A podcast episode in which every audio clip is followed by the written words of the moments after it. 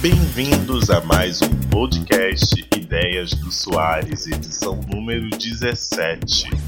E o tema de hoje é o fim do boicote dos Estados Unidos contra a Huawei já era esperado.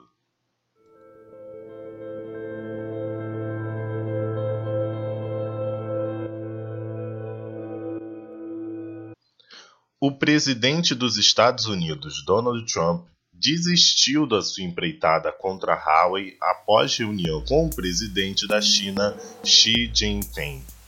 É interessante notar que essa é a primeira reunião entre os dois chefes de Estado desde novembro de 2018, quando as tensões entre os dois países entraram em um ciclo de degradação que teve como fim o boicote contra a Huawei. Essa posição de recuo do presidente norte-americano já era esperada.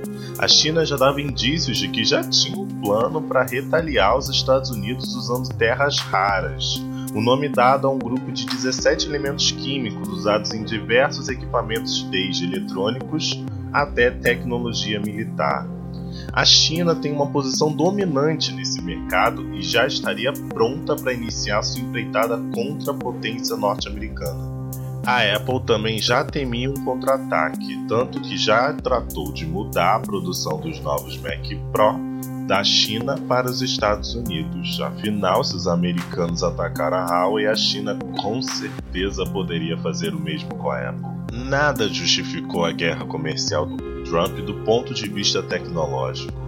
As acusações de espionagem foram usadas desde o início como um mecanismo para que as ações de boicote contra a Huawei fizessem algum sentido, algo no qual ele não teve sucesso. Por fim, o que o governo do Donald Trump conseguiu foi acelerar a criação de um sistema próprio da Huawei que tem tudo para sair ainda este ano.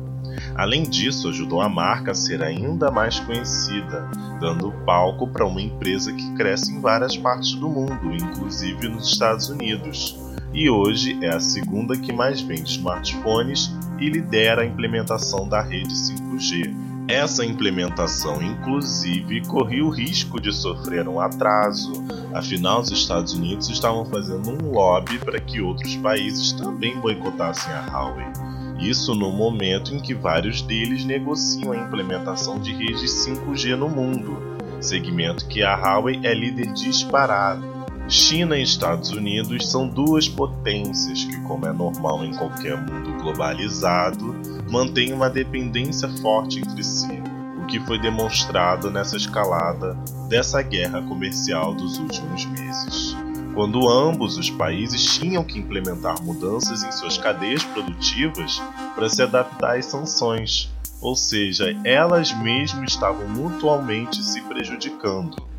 Tentar tornar Huawei vilã não vai fazer com que a empresa pare de crescer ou vai beneficiar alguma gigante de tecnologia americana. É uma guerra inútil, agora reconhecida através do recuo do presidente Donald Trump. E é isso, galera. Esse foi o podcast Ideias dos Usuários. Peço desculpa pelo mês de ausência, mas eu vou tentar fazer o possível para sempre voltar aqui. Ele está disponível no Spotify, iTunes e SoundCloud. Até a próxima.